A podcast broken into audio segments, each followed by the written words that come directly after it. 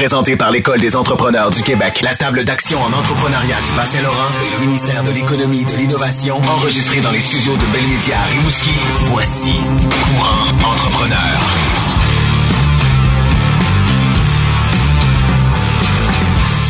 À venir, en 2018, il commence en affaires avec un service de panier de pain qui connaît un succès instantané, qu'ils décidèrent de s'installer à l'île verte avec un concept unique de boulangerie fermière, mariant artisanat et agriculture, Eve Lapierre et Fabien Demandol. Mais pour l'instant, après avoir complété une maîtrise en sciences de l'environnement à l'UCAM, il s'installe à Rimouski et cofonde le café bistrot coopératif Le Bercail. Inspiré par les modes alternatifs de consommation et l'entrepreneuriat collectif, il devient directeur de l'unité De la plateforme de sociofinancement La Ruche. À venir, Julien Boucher. Maintenant, voici Véronique Marie-Ève Gosselin et Jerry Castonguay.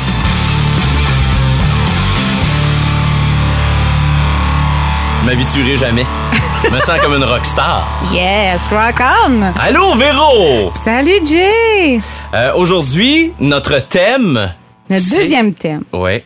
C'est le financement, c'est l'argent. C'est ça prend du cash pour faire du cash. Exactement. Le premier obstacle à un, à un entrepreneur, c'est l'argent. C'est drôle, on est au Québec, j'ai l'impression qu'on a peur de parler d'argent. Oui, c'est mal vu. Mais Ouais. tu sais, c'est- plus nos grands-parents, nos parents. Tu sais, aujourd'hui, on est en 2019, on est capable de parler d'argent. Ça prend de l'argent pour faire de l'argent. Tout à fait. On se Et le cachera pas. Quelqu'un qui veut commencer un projet euh, en tant qu'entrepreneur, à moins qu'il soit travailleur autonome puis qu'il offre un service, là, ça va lui prendre de l'argent, peu importe. Oui, puis il doit, euh, ça, ça se prépare, un démarrage d'entreprise, ça, se- ça se prépare une croissance, Mhm. puis l'enjeu financier est le premier à avoir. Tu peux avoir la meilleure idée du siècle, là, mais si t'as pas d'argent, ben tu peux pas la démarrer dans le fond. Là. Non, effectivement. Et un entrepreneur qui a une très bonne idée, qui a pas d'argent, c'est c'est c'est comme c'est comme un coup d'épée dans l'eau, c'est c'est un pétard mouillé, c'est ça serait le fun d'avoir un peu de financement, mais par où commencer pour un entrepreneur qui a aucune compétence en argent, mettons? Ben, la première étape que je conseille toujours à un jeune entrepreneur, c'est d'aller voir un organisme de développement économique euh, de sa ville, de sa MRC. Euh, je proviens de la Société de promotion économique de Rimouski. J'en ai accompagné des entrepreneurs. Euh, c'est la première porte d'entrée, c'est d'aller voir dans sa municipalité, dans sa MRC, l'organisme qui s'occupe de ça. Parce que souvent, c'est eux qui vont savoir tous les programmes qui existent, toutes les, les possibilités de financement. Parce que oui, il y a le financement dans les banques, mais il y en a dans d'autres Ben organisations aussi. Il y a, si euh, j'en nomme quelques-unes, c'est sûr que Desjardins fait beaucoup de tapage médiatique par rapport à l'investissement d'entreprise, mais il y a Réseau Accès Crédit ici, il y en a un million. Banque nationale a aussi des beaux pro- programmes.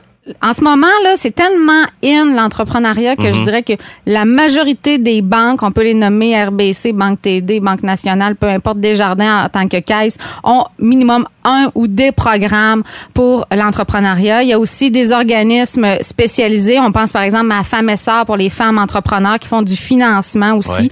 Euh, pour des plus gros projets, ben, il peut y avoir le fonds de la FTQ, par exemple. Puis ça, c'est disons, plus institutionnel, mais on pense aussi au Love Money, l'argent de papa et de maman, Ben oui. de mon oncle, de ma tante? Il y en a plusieurs entrepreneurs qui partent comme ça, puis euh, certains pourraient voir ça d'un œil un peu hautain. Ben oui, on sait papa, maman, mais en même temps, quand l'idée est bonne, puis que ça assure une pérennité, c'est honnête là. De toute façon, il faut l'apprendre à quelque part parce que Oui. peu importe le projet que tu veux lancer, ça prend en général environ 20% de mise de fonds. Une mise de fonds, c'est quoi? C'est l'argent que tu es capable de mettre sur la table sur ton projet. Mm-hmm. Puis avant d'aller voir une banque, une caisse, peu importe, si tu pas un minimum d'argent à mettre sur la table, ben, pourquoi une banque te ferait confiance quand toi-même, tu pas capable de mettre de l'argent sur la table? C'est ça. S'il y a quelqu'un qui met de l'argent sur la table, c'est qu'il prend un risque.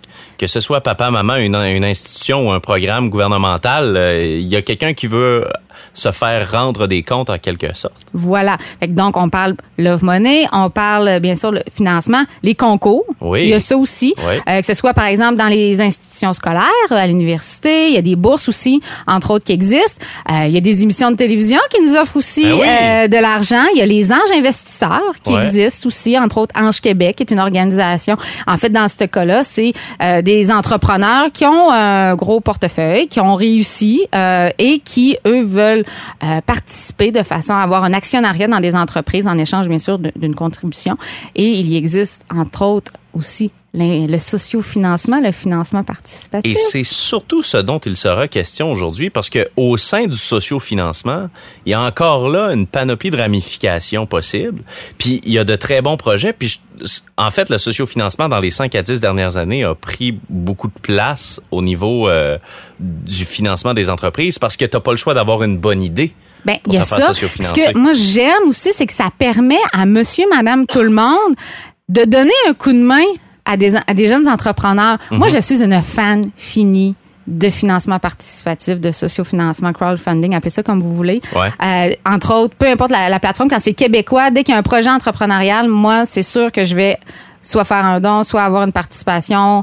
Euh, la ruche, par exemple, j'ai un compte sur la ruche et je participe à tous les projets de l'entrepreneuriat qui existent sur cette plateforme. Parlant de la ruche, Il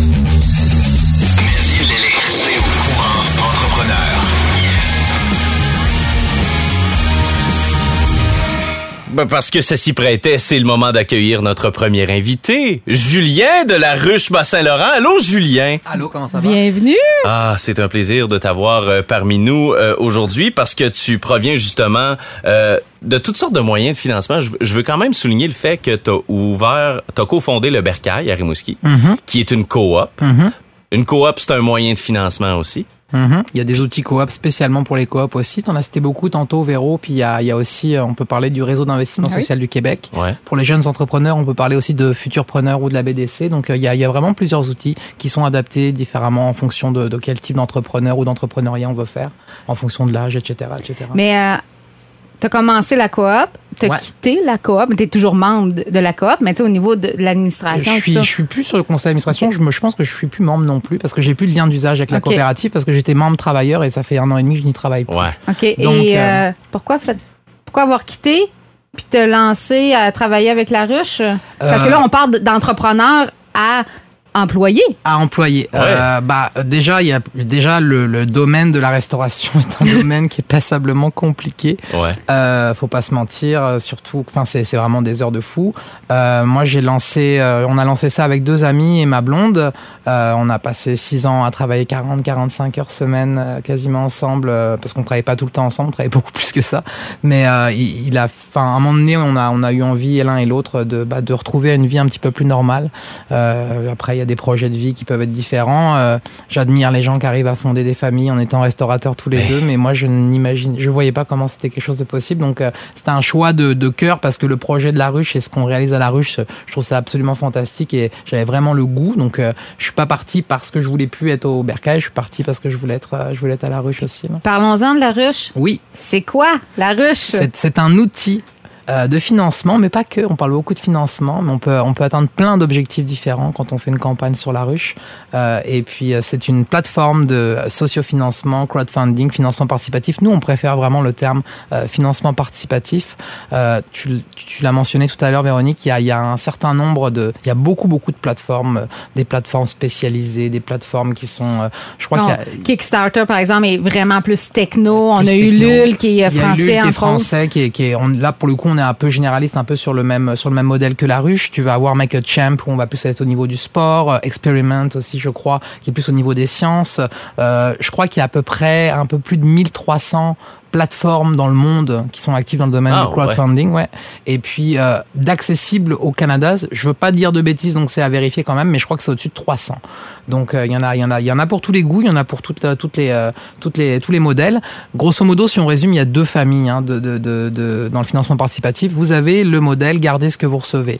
Donc là, on va pen- penser à GoFundMe par exemple. On se fixe pas nécessairement d'objectif. Il y a un événement qui arrive ou un projet et on se tourne vers la communauté en disant bah aidez-moi.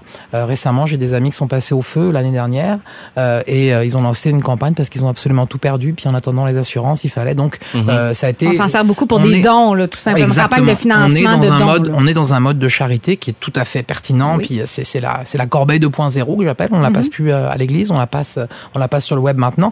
Euh, à la ruche, nous c'est un modèle, on est en mode projet, c'est-à-dire que projet au sens large du terme. hein. On parle d'entrepreneuriat, mais ça peut aussi être un projet communautaire, un projet culturel, un projet un projet projets, enfin vraiment différents types de projets. À partir du moment où il y a un projet, il y a matière à faire une campagne. Et c'est un organisme à but non lucratif. On est un OBNL, on est québécois, on est répartis partout. euh, pour l'instant, cinq régions du Québec sont couvertes. On a euh, les gros centres, Québec, Montréal, mais aussi euh, l'Estrie, la Mauricie et donc euh, le Bas-Saint-Laurent. D'ici peu de temps, normalement, on devrait couvrir beaucoup plus de territoires. Il y a une raison pourquoi c'est divisé par région aussi, parce que chaque région a ses spécificités et aussi des personnalités qui vont venir à aider ces entrepreneurs-là qui vont participer à la ruche. Exactement. À la base du projet de la ruche qui a été fondé euh, dans les années 2007-2010, au début de la proto-ruche, comme je l'appelle, ça s'appelait Québec. Euh, à la base, c'est la communauté d'affaires qui s'est mobilisée. Ce sont des gens qui ont réussi, euh, communauté d'affaires et de développement économique, qui ont réussi, qui sont établis, et qui décident de se réunir et de se dire, OK, comment est-ce que nous on fait pour mettre l'épaule à la roue et pour aider euh, des jeunes entrepreneurs en démarrage? Parce qu'on sait que c'est compliqué, on sait que c'est difficile. Il y a beaucoup, beaucoup de portes qui peuvent se fermer parce qu'on répond pas à tel ou tel critère. Euh, ça, pouvait être assez compliqué à ce niveau-là. Euh, donc, euh, ils se sont dit, bah, le crowdfunding, le, financement participatif peut être une très belle option pour ça. Et nous, on, on est des gens de projet. On sait comment ça fonctionne. On a réussi en affaires. On a une, deux, trois, cinq, dix business. On sait comment ça fonctionne. Donc, donnons du temps et de l'énergie à ces gens-là pour être capable de les accompagner, de bonifier leurs chances de succès pour être capable de bah, leur donner accès à une certaine expertise pour monter la page de projet peut-être appeler deux ou trois personnes bien placées qui peuvent éventuellement donner un coup de main par rapport à la stratégie de communication, Ouais. être capable de donner le petit coup de pouce qui, souvent, que ce soit, enfin, pour un projet quel qu'il soit, peut faire une très très grande différence au final. Donc ça, vous avez le réseau des ambassadeurs SM40. Ouais. Au Bas-Saint-Laurent, on en a 43 pour l'instant, qui sont répartis dans 5 des 8 MRC. On est tout jeune, donc on, couvre pas encore toutes les MRC au niveau des ambassadeurs, mais ça s'en vient, on travaille là-dessus. Et puis je crois qu'on a 350 ambassadeurs au niveau des 5 ruches en tout. Donc ces gens-là sont des gens qui sont purement bénévoles, sont pas là pour contribuer aux campagnes, ils le font s'ils le souhaitent, uniquement s'ils le C'est souhaitent. plus en termes de savoir. Leur mandat, ouais, Ouais. leur mandat puis leur job, c'est vraiment de faire, de challenger les promoteurs de projets et de leur, euh, de leur donner, les, de les mettre dans les meilleures conditions de, de succès. Ça, ça, distingue la ruche euh, de- des autres types de plateformes. Puis il y a aussi ce qu'on fait beaucoup, puis je, je suis ici, puis mes, mes collègues euh, Steven en Estrie ou Lisanne en Mauricie ou euh, Elsie à Montréal ou euh, Nicolas et Maxime à Québec, c'est la même chose. Euh, ce, ce sont des, des ressources permanentes qui sont ici, euh, qui, euh, qui, accompagnent. qui accompagnent les promoteurs. Et puis euh, ça, c'est un truc que j'aime énormément, Mhm. c'est accompagner ces gens-là. Puis on fait, un, on fait vraiment un accompagnement avant, pendant et après. Et on n'est pas là pour juger, de, ou pour dire toi tu vas y aller, toi tu vas pas y aller. Euh, on n'a pas le loisir de dire go no go euh, Mhm. sur la ruche. Et ça, c'est fantastique. C'est pas à nous de nous prononcer, savoir quel est le projet qui va aboutir ou pas. C'est la communauté. Est-ce que la communauté va se mobiliser ou pas? C'est vraiment ça la, la clé. C'est quoi les étapes justement pour un entrepreneur euh, qui veut commencer une campagne de financement participatif? Alors déjà, il y a beaucoup d'informations qui sont disponibles sur notre site web pour voir un peu les grandes étapes. Après, chaque projet est unique. Euh, c'est dire, c'est dur de donner des, des, des, des- vraiment des étapes précises. Il y a les grandes étapes qui sont quand même là. Puis moi, ce que je vous dirais, c'est que si vous êtes dans une des 5 et bientôt 10, 12, 15 régions couvertes par la ruche, contactez la ruche et contactez la personne ressource. Ça lui fera un plaisir de vous répondre et de vous accompagner. On peut être un petit peu démuni par rapport à cet outil qui est pas encore forcément très très connu. Euh, peut-être plus à Montréal, à Québec. Euh, En région, c'est peut-être un peu moins connu, mais ça s'en vient. Puis on travaille fort pour ça. Puis là, nous, on est là pour ça, pour accompagner les gens. On n'est pas là pour donner des go no go. Puis c'est ça que j'aime énormément dans ma job là, c'est que je suis là pour voir le potentiel de chacun Mhm. des projets et pour les aider justement à aller chercher cette communauté là. Parce que l'idée derrière, c'est plutôt que d'aller chercher euh, 20 000 pièces auprès d'une institution ou d'une personne, bah on va aller chercher 20 pièces auprès de 1000 personnes. C'est notre approche et euh, qui n'est pas forcément d'ailleurs en opposition avec l'approche de financement traditionnel. La plupart du temps, plus souvent qu'autrement, on est en complément. On le verra, je pense, avec euh, avec nos amis euh, qui vont intervenir tantôt. Ce que je trouve intéressant avec la ruche, Ulule, peu importe, c'est aussi une façon de tester un marché. Tout à fait. Oui, Parce oui. qu'on a une super idée, euh, je sais pas, on veut, on veut créer la prochaine pizza triangulaire, on veut savoir si ça va marcher. Ben, en commençant une campagne, ben, on peut voir si, euh, si on réussit à atteindre notre objectif. Ben là, déjà, on sait qu'on a un marché. là. Il n'y a pas énormément de risques. C'est- C'est un Sur formidable. la pizza triangulaire? non, ben ça, moi, j'investirais pas là-dedans, là, mais ça, c'est personnel. Là. Mais c'est effectivement un outil, ça peut permettre de faire une preuve de concept et euh, dans, dans certains cas de figure, ça peut aussi euh, certains certains prêteurs peuvent être un peu frileux par rapport à quelque chose qui est relativement innovant où on se demande si dans tel ou tel milieu ça va fonctionner Euh, et, et une réussite, la réussite d'une campagne euh, dans certaines proportions euh, bah, peut vraiment dire effectivement bah il y a quelque chose il y a du monde qui se sont mobilisés tu as 2 3 400 personnes dans ce milieu-là qui ont décidé d'appuyer ce projet-ci donc oui il y a une clientèle et oui ça peut fonctionner parce que ce qu'on fait au final c'est de la prévente aussi beaucoup Mhm. Ben c'est oui. de la prévente. On dit, moi, j'arrive, j'ai mon produit, c'est ça. Est-ce que ça vous tente? J'ai besoin de ces sous pour acheter tel item. Donc, aidez-moi, donnez-moi un petit coup de à ce niveau-là. Ça permet d'avoir un fonds de roulement au départ. là. Exactement, ça te permet d'acheter tel ou tel équipement. Puis même, pour, pour aller plus loin dans ce que tu disais par rapport aux tests de marché, dans, je ne l'ai pas encore vécu, mais j'ai des, des amis, enfin des, des collègues à Montréal qui l'ont déjà vécu. Dans certains cas de figure, l'échec d'une campagne peut être une réussite. Si justement tu veux tester ton idée, ton marché, tu as fait une belle job, tu as fait une belle vidéo, tu as fait une belle page de projet. Ça marche pas. T'as- Et ça, et ça marche pas forcément ou ça marche pas autant que tu veux.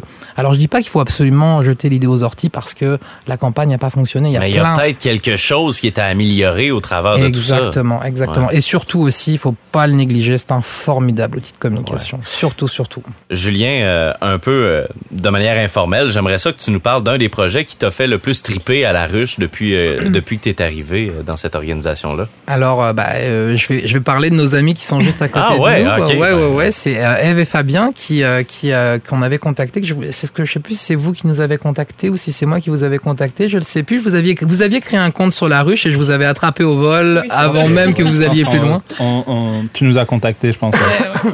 C'est ça, mais c'est, euh, c'était. euh, je, je parle souvent de, de ce que ça prend pour pour pour réussir une campagne. A différentes étapes, et puis euh, j'ai eu vraiment eu la chance de- de- d'accompagner Eve et Fabien dans, dans leur dans leur beau projet de Racine boulangerie fermière, qui était un projet qui était euh, qui, qui me paraissait présenter un très très gros potentiel parce que le réseau était là, parce que le projet était cool et parce que on avait deux jeunes super dynamiques euh, et extrêmement attachants en face de nous et que c'est ça que ça prend. Il faut inspirer la confiance et que le monde se mobilise. Et puis bah, je pense que vous nous avez démontré que ça avait été euh, que ça avait été relativement ça n'a pas été facile là parce que c'est mentir aux gens de dire qu'une campagne c'est facile. Mais vous avez quand même atteint combien? 125 130% 133%. 133. C'est une belle marque de confiance aussi, puis c'est encourageant, c'est- ça motive pour le reste. On va plonger dans le vif du sujet, mais avant, en conclusion, Julien, euh, j'aimerais que euh, tu sortes peut-être un conseil que tu donnerais à un entrepreneur en démarrage en ce moment. Le, le seul conseil que tu donnerais, si tu en donner juste un. Un seul conseil en- en- pour le pour un entrepreneur en démarrage, Ouais. euh, frapper un maximum de portes notamment. Si on parle de financement, puisque c'est de ça qu'on parle, frapper un maximum de portes, lancer des lignes. Le maximum de lignes, on va vous demander 36 millions de versions de votre plan d'affaires, on va vous demander beaucoup de choses. On est en mode danse du ventre, faisons-le, et puis on va y arriver, et puis après vous ferez le choix. Moi, ce que je Ouais. suggère fortement, c'est de lancer le maximum de lignes à l'eau pour avoir après différents outils, parce que même pour des petits montants, souvent, c'est pas forcément un seul euh, prêteur qui va embarquer. Il y en a plusieurs. On parlait de la frilosité tout à l'heure. Et puis, mettez de l'argent de côté parce qu'effectivement, la mise de fonds que nous, on met, elle est importante aussi. C'est pas fou non plus en allant cogner à plusieurs portes. On a plusieurs yeux qui vont nous regarder, des visions différentes. Hum. Puis peut-être qu'il faut adapter notre, notre projet à chacun d'entre eux. Puis ça va nous faire voir des, des réalités qui sont toutes différentes. Euh, merci Julien. Mais ça me fait grand plaisir. Merci à toi. Courant entrepreneur. Julien les a tellement bien présentés. Écoute, ça, je, je- je pourrais me taire puis continuer la discussion. Eve Lapierre et Fabien Demandol sont avec nous. Euh, ils sont euh, bientôt propriétaires de Racine qui va ouvrir prochainement parce que c'est pas encore fait. Est-ce que vous pouvez nous présenter votre projet? Euh, bah oui, oui, oui, c'est sûr. Bah, c'est euh, la passion de la boulangerie et de la culture maraîchère que bah, qu'on a tous les deux, quoi. Je pense que c'est. On va commencer par là, ouais. Et là, la boulangerie va être située à l'île verte, euh, dans le fond. Tout à fait. Euh, Jason, là, euh, y a-t-il de la compétition à l'île verte? Parce qu'on sait que c'est quand même pour les gens qui nous écoutent à travers le Québec, parce qu'on sait qu'on va avoir un grand auditoire. Oui. C'est quand même un petit village. Ah bah, Il n'y a pas trop de compétition en tant que telle euh, dans le village, mais après c'est proche de Rivière-du-Loup, il y a quand même quelques boulangeries à Rivière-du-Loup. C'est aussi proche de Trois Pistoles, il y a aussi euh, une boulangerie à Trois Pistoles, à Trois Pistoles pardon. Puis, euh, mais après, je pense pas qu'on veuille non plus, euh, je sais pas trop, euh, aller sur le marché de, de, de, de, de ces boulangeries-là, je sais pas trop. Je pense pas. Vous recherchez probablement davantage un commerce de proximité, en quelque sorte, avec les gens de l'île verte et euh, dans les dans les entourages. Puis vous avez décidé de vous installer là pour le côté aussi. euh, je veux pas dire agriculture, mais maraîcher, c'est un bon terme quand même. On, on est près de. Vous, vous avez décidé de vous installer dans une maison à cet endroit-là pour profiter de l'espace qu'il y a là? Oui, oui, c'était important pour nous qu'il y ait de l'espace. Puis en effet, le maraîchage, c'est de l'agriculture. On est euh, et on avait envie euh, que ça soit que ça nous permette d'aller dans plusieurs villes autour sans, sans y être en fait. Quel est votre parcours à chacun? Ben moi, j'étudie en littérature encore en ce moment Euh, et j'ai travaillé dans des fermes maraîchères et dans des boulangeries depuis euh, quelques années. Et c'est ça, je suis en train de compléter ma maîtrise euh, en partant ce projet-là. Fabien. Euh, moi, ça fait 15 ans que je fais de la boulangerie. Ça, ça fait, j'ai j'ai fait mes études en France. Ensuite, je suis parti de France. euh, je suis arrivé euh, à Montréal. J'ai travaillé deux ans dans- une boulangerie au Pain dans les Voiles. Et après, je suis parti à la boulangerie Niman à Kamouraska. Puis là, ça a été un coup de cœur euh, avec ces employeurs-là. Donc, je suis vraiment resté. Encore maintenant, je travaille pour eux. Puis c'est ma quatrième saison. à, la boulangerie Niman, puis c'est que du plaisir, quoi. Je trouve ça intéressant que la boulangerie Nieman vous accueille, vous travaillez avec eux. C'est à la limite un compétiteur, mais ils vous accompagnent quand même dans votre projet d'affaires. Ah ouais, ouais c'est, c'est incroyable quand on leur a parlé de, de, notre projet. Ils étaient vraiment euh, contents pour nous. Puis euh, c'est vachement encourageant d'entendre de- des gens que ça fait 25 ans qu'ils ont une boulangerie, puis de leur, de, de d'entendre dire euh, Go, allez-y. go, allez-y, quoi. Ouais, puis C'est- la beauté du, de, de la petite échelle aussi. Pour eux, c'est presque une aide d'avoir quelqu'un d'autre Ouais. relativement proche qui va pouvoir faire du pain de qualité. Puis quand tu as envie de partager ça au plus grand nombre de monde, ben c'est, c'est même une force d'être plus qu'une personne qui le fait. On parlait de la ruche avec euh, Julien tantôt. Euh, votre projet part de là aussi, en quelque sorte. Euh, Est-ce que votre projet s'est modifié en cours de route avec l'engouement que ça a généré? Qu'il s'est modifié? Bonne question. Ben, en fait, il s'est concrétisé avec Ouais. la ruche, je dirais. ça- la ruche, euh, ce que nous, ça nous a apporté plein de choses de ce que Julien disait tantôt, mais un gros morceau, ça a été de devoir le mettre en parole, le mettre en image, réfléchir à aux produits qu'on voulait présenter pour la campagne. Euh, là, c'est comme une fois que c'est lancé, c'est lancé. Là, on fait de la prévente. Euh, Il y a des choses qui sont dites, puis il y a plein de monde qui vont voir la vidéo, puis on s'en fait parler de la vidéo des gens qui n'ont pas contribué à la campagne, mais qui l'ont vu, qui ont noté nos visages. À l'île verte, on croise des gens qui nous reconnaissent, qui connaissent le nom. Ah oui, c'est vous, la maison là-bas. Puis des gens autour, dans, des, dans les villes, à Kamouraska, des gens qui passent. Avant de commencer votre campagne euh, sur la ruche, est-ce que vous étiez allé cogner à des portes de caisse, de banque ou vous avez commencé directement euh, sur la ruche? Non, Julien nous a attrapés avant ça. Il est à l'affût, le Oui, Julien! j'attends devant toutes les banques à tous les jours avant l'ouverture. spot les jeunes entrepreneurs. non, la seule chose qu'on avait fait, j'ai fait le cours de lancement d'entreprise, qui est d'ailleurs euh, qui m'a beaucoup aidé. Puis avec Fabien, on a beaucoup travaillé le plan d'affaires à ce moment-là. Et euh, la seule autre place où on était allé, c'était au CLD, au Centre local de développement, puis Ok. encore à Rivière-du-Loup, qui est comme maintenant aussi beaucoup la SADC qui reprend les, les projets. Mais eux étaient en train de nous accompagner là-dedans. Puis après, on a fait un, plus un bout de chemin avec la ruche. Puis on est retourné maintenant au CLD pour. euh, Puis la différence maintenant, parce que bon, vous l'avez dit, vous êtes allé taper à la porte de, du CLD, de la SADC, euh, la région de Rivière-du-Loup. Vous avez fait votre campagne et ensuite vous êtes retourné. Est-ce que l'œil était différent parce que justement vous aviez réussi à 133 Ouais. votre campagne? Oui, même que euh, Guy qui nous accompagne nous a écrit pendant la campagne Hey, ça va vraiment bien, on pourrait se rencontrer. Ah, OK, là vous étiez sexy un peu plus, là, c'est ça. Oui, puis une chose, tu sais, on parlait de mise de fond tantôt, puis nous, comment on le présente? Après, c'est peut-être pas tout le monde qui décide de le présenter comme ça, mais c'est que, que, que, que c'est comme une mise de fond, Ben, tout à fait. finalement. Ben oui. Fait que ça nous a aidé à, à- tu sais, on est tous les deux pas très vieux. euh, moi, ça fait pas longtemps que je travaille. On a, ça nous a aidé à avoir une meilleure mise de fond. Puis on a vu, en plus Des projets, Julien, que euh, le prêt plus conventionnel était conditionnel à, a- la réussite d'une campagne. Ça, je ne l'ai pas mentionné, mais ce qui, ce qui distingue aussi la ruche, c'est qu'on a un certain nombre de programmes partenaires qui viennent bonifier les montants. Euh, ça peut, euh, de- on a beaucoup, beaucoup de partenaires. Je ne vais pas tous les citer pour, par peur d'en oublier un ou deux. Ouais. Mais effectivement, les gens, les, les partenaires qu'on a attachés comme ça euh, auprès des différentes ruches peuvent soutenir le projet, euh, c'est-à-dire que le montant est déjà garanti, peuvent euh, contribuer à même la campagne, acheter la contrepartie corporative par exemple à 500 pièces ou à 1000 pièces ou à 2000 pièces, mais aussi peuvent faire un prêt conditionnel ou à une bourse conditionnelle à la réussite de la campagne. Et moi je pense que c'est c'est une des c'est un des chemins que j'aime le plus parce que on va mesurer le guts du promoteur un petit peu. Es-tu capable d'aller chercher 8 000, 10 000, 12 000, 15 000 dollars? Est-ce que est-ce que je, je fais bien de miser sur toi? Donc euh, ça peut sécuriser tout le monde. Ça sert de levier à ce niveau-là. Oui, c'est ça qui est très intéressant. Ça investit les gens autour de cet entrepreneur-là aussi à, à donner un coup de main au niveau monétaire. Donc, Mhm. ça engage les gens, c'est juste bon pour tout le monde. Et ça crédibilise la campagne aussi Ouais. quand on voit ça, c'est-à-dire que asseoir la crédibilité du projet des promoteurs, Mhm. c'est un des gros défis quand on fait une campagne euh, sur la ruche ou sur une autre plateforme d'ailleurs. Euh, et justement, quand on voit qu'il y a un Desjardins de ce monde ou euh, Ouais. un fidèle en Matanie de ce monde qui, qui vient contribuer et qui vient appuyer un projet, bah Ça veut dire que ce projet-là, il est passé au tordeur de tous les, les, les, les, les comités pour être sûr que oui, ça, ça fait du Ça sens, le plan d'affaires est solide, etc. Donc, euh, Fabien et Eve, votre projet est assez particulier. J'avais jamais entendu quelque chose de semblable auparavant. Euh, quand vous avez commencé à cogner à des portes, justement, euh, est-ce que ça a été un défi pour vous d'expliquer votre projet? Euh, oui, c'est clair que, tu sais, genre, la culture maraîchère, euh, puis la boulangerie, ce mariage-là, je pense pas que j'en ai vu beaucoup, là. Ouais. Euh, Puis, ben, moi, pour moi, pourtant, ça fait du sens, juste de- de- de- d'allier ces deux, deux choses-là, mais peut-être pas tout le monde a ces, ces valeurs-là, je sais pas. Mais quelque chose, ce, qui nous aide, ce qui nous aide, en fait, à l'expliquer, c'est a plusieurs choses qui ressemblent. Moi, je suis super proche de plein de maraîchères, maraîchers.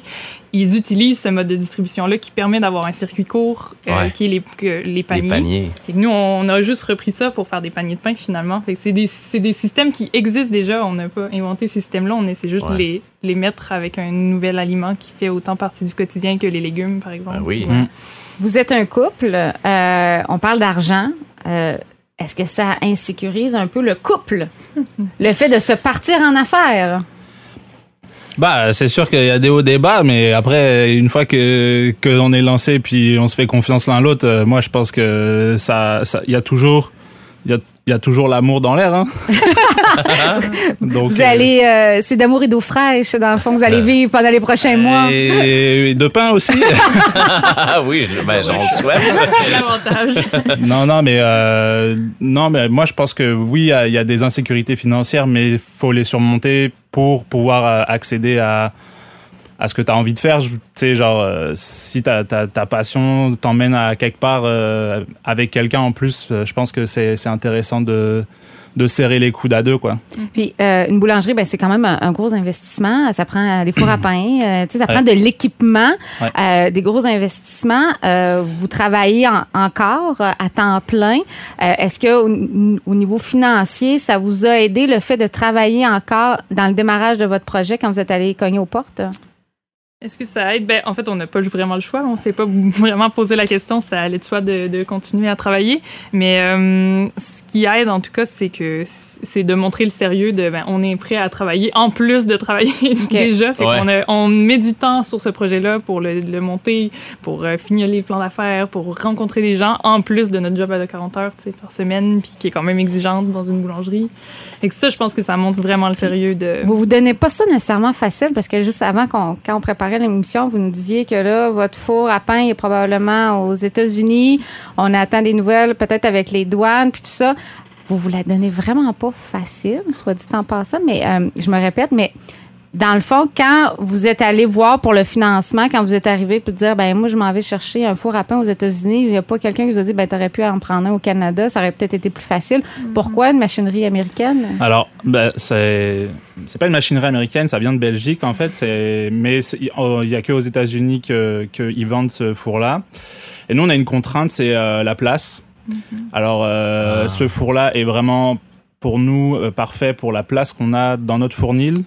On peut pas avoir un four trop gros. C'est clair qu'on aurait pu. Moi, j'ai regardé un des fours euh, en occasion. euh, puis euh, malheureusement, euh, ça fit pas quoi. Ça fit juste pas dans, dans, dans le fournil. Il faut que ce soit ce, ce type de four là.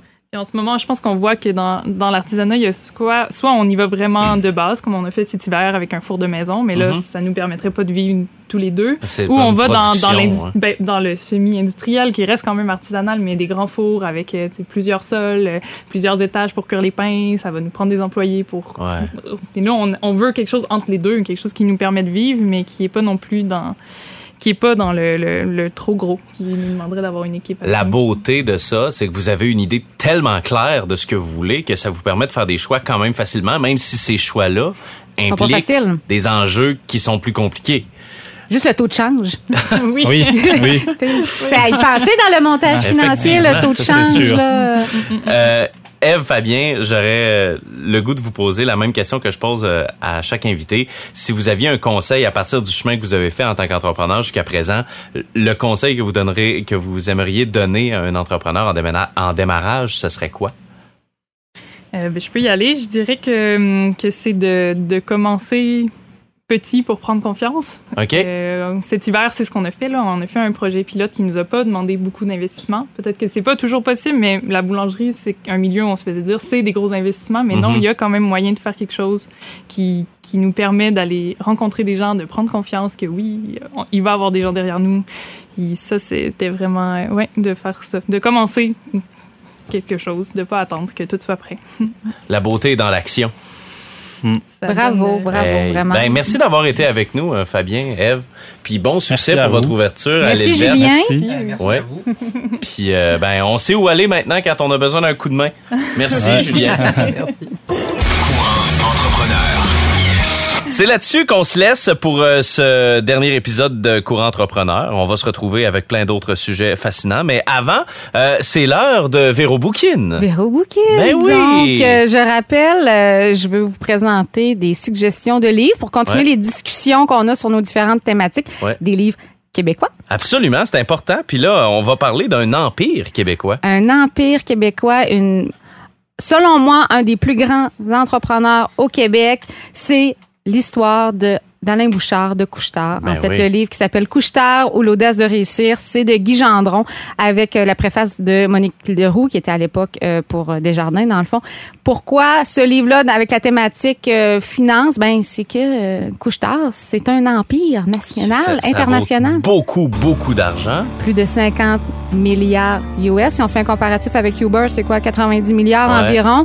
Ça provient de chez nous. Ça provient d'un dépanneur. C'est des dépanneurs qui emploient une affaire comme 100 000 personnes. Tu sais, c'est 12 000 magasins. Tu sais, vous, je vous le dis, après avoir lu l'histoire d'Alain Bouchard, qu'est-ce qui est intéressant, c'est qu'on voit tout le début avec entre autres sa famille puis tout ça, euh, de ses débuts jusqu'à aujourd'hui, tout le montage financier qui a pas été facile dans le cas de Couchetard. Euh, ils ont acheté un peu partout dans le monde des, des, des dépanneurs, puis Alain Bouchard, ben, sa culture entrepreneuriale est vraiment magnifique. Donc, c'est vraiment un livre à lire. Couche-tard, l'audace de réussir. Merci de cette suggestion, Véro Bouquin. Ça me fait plaisir, Jay. On se retrouve une prochaine fois pour Pas le choix. Courant Entrepreneur. Courant entrepreneur.